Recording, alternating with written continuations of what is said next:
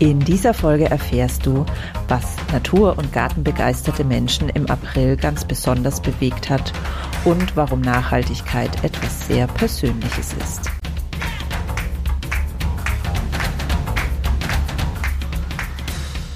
Grüner geht immer.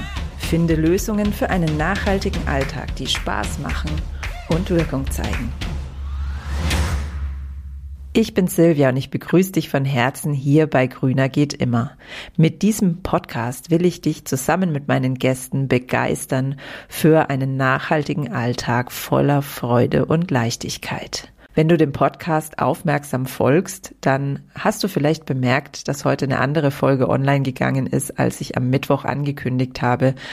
Und das liegt ganz einfach an kurzfristigen terminlichen Verschiebungen, auf die ich einfach keinen Einfluss hatte. Deshalb hörst du heute schon den Monatsrückblick von Thorsten und mir. Ich wünsche dir ganz viel Freude beim Lauschen. Herzlich willkommen, lieber Thorsten, hier im Grüner geht immer Podcast. Ich freue mich riesig, dass wir es heute jetzt endlich geschafft haben, ähm, das erste Mal das zu tun, was wir ja schon länger geplant haben, nämlich mal einen Monatsrückblick zu machen. Schön, dass du da bist. Ja, wunderschön, dass ich da sein darf, liebe Silvia. Toll. Und ich bin gespannt, weil natürlich ist jetzt im April äh, im Bereich Garten, Terrasse, Balkon total viel los. Genau. Und vielleicht für diejenigen noch kurz, die vielleicht heute auch zum ersten Mal reinhören. Thorsten ist der Gründer von der riesengroßen Wir sind Garten Community, unter deren Dach auch der Grüner geht immer Podcast läuft. Und damit hat Thorsten natürlich den direkten Draht, ähm, ja, sagen wir mal, zu ganz einer riesigen Menge von Menschen, die sich mit dem Thema Garten und Nachhaltigkeit intensiv befassen, einfach in ihrer Freizeit und teilweise auch natürlich beruflich. Und deswegen finde ich das so spannend und so sind wir auch auf die Idee gekommen, dieses Format ins Leben zu rufen, einfach zu hören, was war denn jetzt im April in dieser Community, also in dieser großen Gruppe von Menschen, was waren denn so die Themen, die die Menschen umtreibt? Und da freue ich mich riesig, dass Thorsten da den Überblick hat über die unfassbar vielen Beiträge ähm, in der Facebook-Gruppe und uns da so ein bisschen ja eine Zusammenfassung geben kann. Kannst du vielleicht mal sagen, wenn du es weißt, wie viele Beiträge gab es denn ungefähr im April? Äh, im, ganzen April kann ich das gar nicht sagen tatsächlich, aber ich kann dir sagen, dass wir im Moment ungefähr so knapp 1000 Beiträge pro Tag haben. Also es ist schon wow. wirklich eine Menge, äh, was da los ist. Ist halt jetzt Saison für das mhm. Thema Garten. Ja, ja, und da äh, kristallisieren sich dann ja immer so Themen heraus, wo es einfach ganz, ganz viele Beiträge gibt, die einen dann auch immer wieder angezeigt werden, weil auch du kannst natürlich nicht alle Beiträge sehen, äh, aber hast bestimmt dann einen ganz guten Eindruck. Was, was waren denn so die, die Top-Themen im April? Ich habe tatsächlich mal vier Top-Themen rausgesucht, äh, versucht zu identifizieren. Ich hoffe, das sind dann wirklich auch die Top-Themen, aber ich mhm. glaube schon. Ähm, tatsächlich geht es los mit dem Thema Vogelnester. Wir haben ja Vogelbrutzeit jetzt, deswegen dürfen ja auch die Sträucher und Hecken und Bäume nicht mehr stark zurückgeschnitten werden, mhm. weil die Vögelchen jetzt ihre Nestchen bauen und dann natürlich in Ruhe gelassen werden wollen. Und das ist genau das Stichwort in Ruhe gelassen, weil wir leider natürlich in unserer Community auch immer wieder Bilder von diesen Nestern sehen. Das wollen wir nicht, weil wir möchten nicht, dass die Menschen nah an die Nester herangehen, mhm. denn es besteht die ganz, ganz große Gefahr, wenn man zu nah an das Nest herangeht, dass die Vogeleltern nicht mehr zurückkommen. Und das bedeutet, dass entweder die Eier dort oder auch die Küken dort gar nicht mehr weiter quasi gepflegt werden und ärmlich verhungern müssen. Und das wollen wir nicht. Und deswegen die ganz, ganz große Bitte, äh, die Vogelnester in Ruhe zu lassen. Eine tolle Alternative sehen wir in unserer Community immer wieder und das kommt unglaublich gut an. Das sind Nistkästen mit eingebauter WLAN-Kamera. Mhm. Das ist wirklich eine großartige Erfindung, muss man ganz klar sagen. Digitalisierung im Garten quasi weil dann kann man 24 Stunden rund um die Uhr den Vöglein zuschauen, ohne dass man sie stört tatsächlich. Und ein Bauplan für einen Nistkasten, den findet ihr natürlich auch in unserer Community. Kamera müsst ihr dann selber installieren, die mhm. haben wir mhm. nicht mit dabei gedacht, aber das ist eines der Hauptthemen, das interessiert die Leute, macht viel Spaß, weil natürlich sind kleine Vögelchen total süß. Ne? Mhm. Ähm, Das nächste Thema ist ganz da, klar. Darf ich ganz, ganz kurz da noch was ähm, nachfragen sozusagen, weil also ich will es auch noch mal betonen. Es ist natürlich so so wichtig irgendwie, dass wir so nah ranrücken im Sinne von, dass wir einen intensiven Kontakt haben, um dann wiederum auch ähm, ja, so von innen heraus den Wunsch zu haben, die Natur zu schützen. Und das finde ich da so einen ganz wichtigen Punkt. Deswegen will ich das nochmal rausstellen, dass wir das eben nur mit Sinn und Verstand tun sollten und eben nicht ähm, einfach aufgrund unserer Begeisterung uns so mitreißen lassen, dass wir dann den Tieren schaden. Und zu dem Thema fällt mir jetzt auch noch eine Frage ein, die vielleicht auch viele interessiert und die mich auch immer wieder verunsichert, ist mit der Fütterung in der Brutzeit. Ähm, weißt du da was dazu, weil du hast ja viel Kontakt auch zu vielen Experten. Ist es denn wirklich so gefährlich, jetzt da irgendwelche Erdnüsse zu füttern oder sowas im ähm, in der Brutzeit? Also ich habe darüber tatsächlich in der Vergangenheit schon häufig mit Experten wie zum Beispiel Christian Ehrlich, dem, dem äh, Tierschützer gesprochen und mit äh, Vogelfutterexperten. Es ist tatsächlich so, dass die Vögel zu unterschiedlichen Jahreszeiten unterschiedliche Futteranteile benötigen, einfach weil sie ne, jetzt in der Zeit ziehen sie eben ihre Jungen auf, irgendwann später müssen sie ihren Winterspeck anfressen, um den zu überleben. Das heißt, mhm. es ist schon ideal, sich so ein bisschen darauf anzupassen. Dazu kommt dann noch das unterschiedliche unterschiedliche Vögel natürlich unterschiedliche Dinge fressen und auch noch an unterschiedlichen Orten. Wir haben Vögel, die nur am Boden fressen, wir haben andere, die auch am Vogelhaus fressen. Das heißt also, ganz pauschal kann man das grundsätzlich sowieso nicht beantworten. Für die mhm. meisten Gartenvögel, die wir allerdings im Garten haben, ist es durchaus geeignet, eben so ein Ganzjahresfutter tatsächlich auch zu geben. Und ich kenne immer wieder die Diskussion, dass angeblich, wenn man jetzt Trockenfutter gibt, dass die, ähm, äh, die kleinen Vogelkinder davon ersticken, weil die Eltern ihnen das geben. Das ist so nicht richtig. Also mhm. es ist tatsächlich so, dass die Vögel, wenn wir sie jetzt füttern, wenn wir sie unterstützen, also ich bin sowieso ja ein Verfechter der Ganzjahresfütterung, äh, aber wenn wir sie jetzt eben in der Brutzeit unterstützen, dann mit, mit entsprechend zum Beispiel Trockenfutter, Erdnüssen, Trockenmehlwürmern, was auch immer man tun kann, dann haben sie mehr Zeit, Futter für ihre Jungen zu suchen. Mhm. Es ist ein Irrglaube, dass die Vögel das Futter, das wir ihnen geben, eins zu eins ihren Jungen geben. Das tun sie nicht, sondern mhm. sie haben einfach nur mehr Zeit. Sie brauchen sich nicht um ihr Futter zu kümmern, weil das kriegen sie von uns am Futterhaus und haben mehr Zeit, sich um das Futter für ihre Jungen zu kümmern. Was tatsächlich so ist, dass ganz viele Studien schon gezeigt haben, dass wenn wir jetzt füttern, dass die Vögel mehr Junge durchbringen und zum Teil häufiger brüten. Das mhm. heißt also, das Füttern hat in jedem Fall eine positive Auswirkung auf die Vogelpopulation und deswegen kann man ganz ohne Wenn und Aber sagen, füttert die Vögel jetzt mit entsprechendem Ganzjahresfutter oder auch mhm. speziellem Futter gerne, da macht ihr nichts falsch. Okay, das finde ich nochmal ganz wichtig, dieses Schreckgespenst irgendwie aus der Welt zu schaffen, weil mir scheint es zwar immer unlogisch, aber ich war da auch verunsichert, weil es doch immer wieder diese Posts gibt, es kommt ähm, immer wo, wieder, da, genau. wo da gewarnt wird. Aber das ist, glaube ich, so ein typischer Fall von einer schreibt vom anderen ab und ähm, ist schockiert und teilt dann.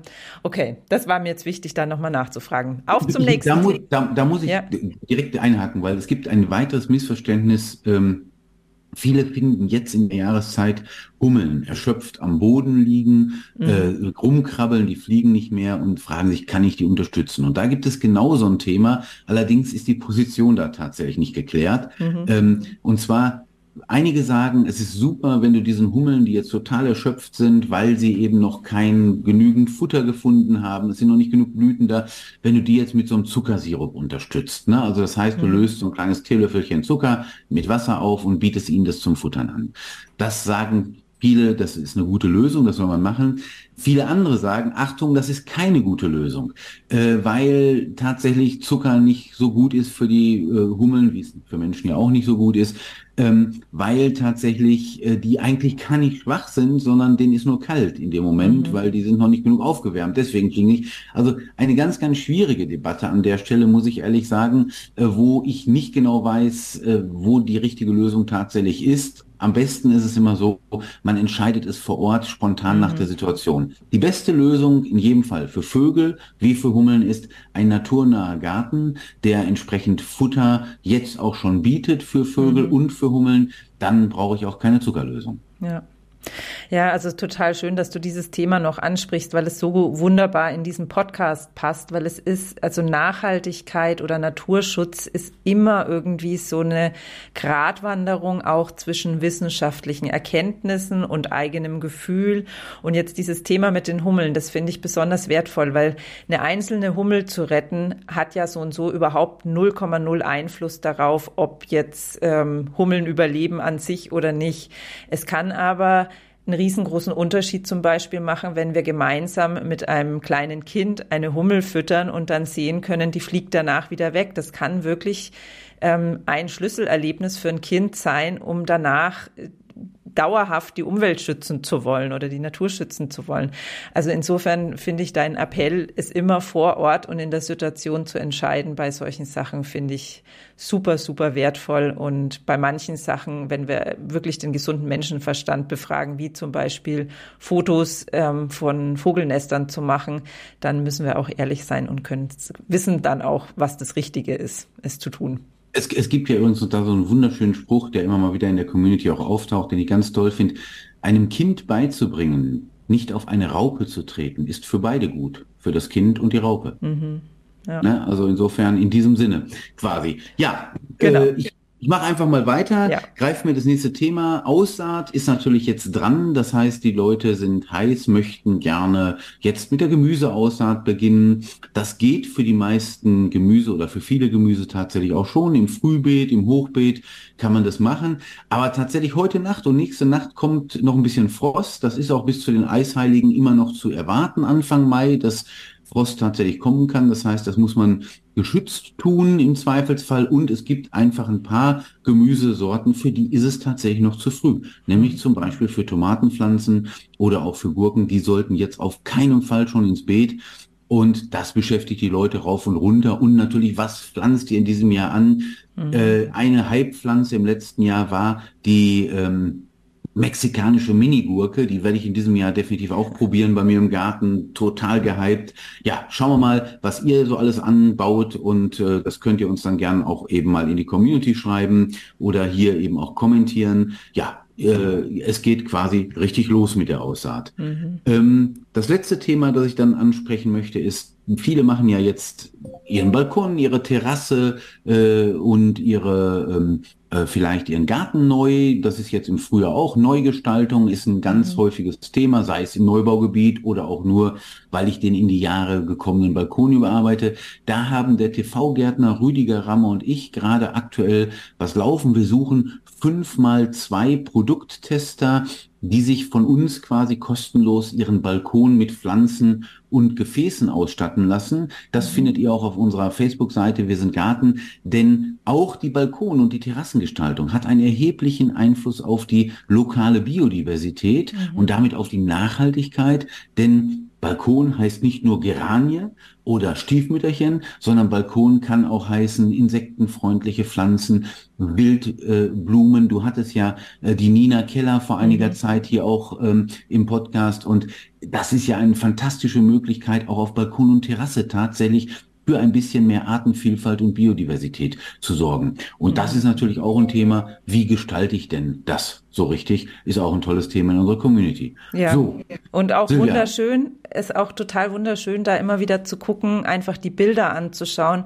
wie unterschiedlich es umgesetzt werden kann und dann auch einfach für sich selber ein Gefühl zu bekommen, was ist mir denn wichtig? Muss es total ordentlich aussehen? Und es geht auch, es geht ja auch ordentlich und ähm, biodivers. Das funktioniert sogar auch. Also Deswegen. Man, man braucht sogar ein bisschen äh, Ordnung. Ich habe so ein, ich habe so ein, ein tolles Interview äh, gehabt mit der Caro Engwert und ähm, der der der Vero Mischitz. Die haben ein tolles Buch geschrieben, Gärtnern für Ahnungslose, äh, mhm. sei nun mal erwähnt. Und äh, da haben wir auch drüber gesprochen, man muss in einem Garten, das ist ja so ein kleines Biotop oder ein Balkon, noch viel, viel kleiner, muss man tatsächlich auch ordnend eingreifen. Äh, die, es stellt sich kein natürliches Gleichgewicht von alleine her. Mhm. Das heißt, da sind wir Gärtner durchaus gefordert, aber eben nicht so viel aufräumen, bisschen mehr wachsen lassen, bisschen mehr Wildheit zulassen. Das ist, glaube ich, ein guter Weg, äh, ja. der dann für alle Beteiligten der richtige ist. Ja, wunderbar. Super, was gab es denn im Podcast so im letzten Monat, Silvia? Ja, also ich habe ähm, im Vorbereitung unseres Gesprächs mal so drüber nachgedacht, was für mich so der, der Grundton im Podcast im April war. Angefangen mit dem Gespräch, das war zwar noch im, ähm, im März, aber am letzten Märztag, deswegen hat es für mich den April so ein bisschen eingeläutet und es war tatsächlich so diese ähm, ja diese persönliche Ebene des der Nachhaltigkeit, also dass dass Nachhaltigkeit einfach so unglaublich viel mit jedem von uns selbst, mit unserer inneren Haltung ähm, so zu tun hat. Also das Gespräch, was ich angesprochen habe, ähm, mit dem für mich der April eingeleitet wurde, da habe ich mit der Gartenarchitektin Ulla Schuch ähm, mal ein bisschen philosophischer auf das Thema Verhältnis zwischen ähm, Natur und Mensch drauf geguckt. Und es ging dann im Prinzip auch so ein bisschen so weiter, weil ich hatte zum einen im Gespräch ähm, Claudia Frisch, die ist, also die nennt sich Seelengärtnerin. Es lässt sich sehr schwer in Worte fassen, was sie eigentlich macht. Und zwar begleitet sie Frauen in der Lebensmitte dabei, so ihre Zufriedenheit und ihr Glück wiederzufinden im Garten, was wiederum auch sehr viel mit mit Nachhaltigkeit zu tun hat, insofern, dass ähm, wir im Garten ja merken, was wir auch für einen Einfluss haben auf die, auf das gesamte Gefüge hier auf der Erde. Und ähm, außerdem hatte ich zu Gast die Anna vom Pimpinella Lab, die Anna Schuster, wo es um Wildkräuter ging, was ja für mich auch so diese, diese persönliche Beziehung zur Natur einfach nochmal so klar gemacht hat. Also, dass wir auch diese Fülle, dieses Geschenk nutzen dürfen von der Natur und gleichzeitig das dann eben auch schützen und bewahren. Also das war für mich so der Grundtenor und da hat auch unser Gespräch, das wir ja hatten zum Start der Buga so gut mit reingepasst, weil das ist jetzt vielleicht ein bisschen ein Bogen, ähm, die Buga ja was ähm, sehr stark konstruiertes sozusagen ist. Es wird also extra für diese Zeit wird ganz viel da gepflanzt und geschaffen und auch gebaut und ähm, wir hatten es ja im Gespräch auch drüber, dass da auch der Vorwurf immer im Raum steht, dass es eben alles andere als Nachhaltigkeit äh, nachhaltig ist. Und doch wurde in unserem Gespräch ja dann auch sehr deutlich, dass es einfach auch ein Weg ist, für die Natur einzustehen, indem die Natur den Menschen so näher gebracht wird. Also gerade auch der Beitrag, den ihr habt, auf der Buga mit, ähm, mit den verschiedenen Vorgärten, wo es ja auch sehr stark um Nachhaltigkeit geht, was auch wieder einfach einen riesigen Einfluss hat. Also deswegen war für mich der April tatsächlich im Grüner geht immer Podcast zu der Monat der ja, der philosophischen Betrachtung oder persönlichen Betrachtung des Themas Nachhaltigkeit. Und ich freue mich natürlich riesig, wenn alle, die es nicht gehört haben oder etwas davon nicht gehört haben, nochmal zurückgehen und sich die Folgen nochmal anhören.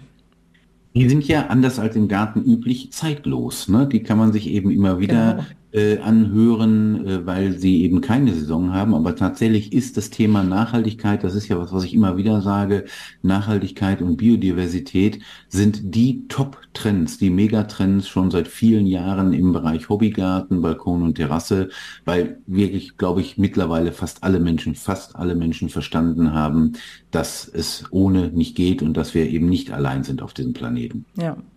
Genau, ein wunderschönes Schlusswort. Dann lass uns in diesem Sinne in den Mai starten. Einen schönen, wunderschönen Mai, eine wunderschöne Gartensaison wünsche ich euch allen da draußen. Silvia, ganz, ganz vielen lieben Dank, dass ich da sein durfte. Ja, und bis bald und zum nächsten Mal. Wie schön, dass du uns bis zum Schluss gelauscht hast.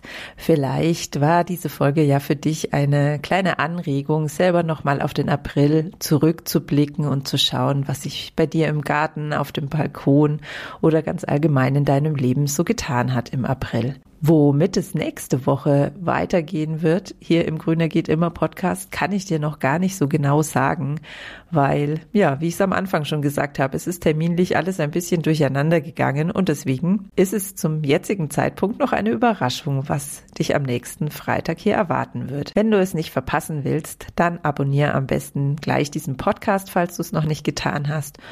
Oder und trage dich für den Grüner geht immer Newsletter ein, denn dann bekommst du nochmal eine extra Erinnerung von mir in dein E-Mail-Postfach, wenn es eine neue Podcast-Folge hier gibt. Ich freue mich auf dich.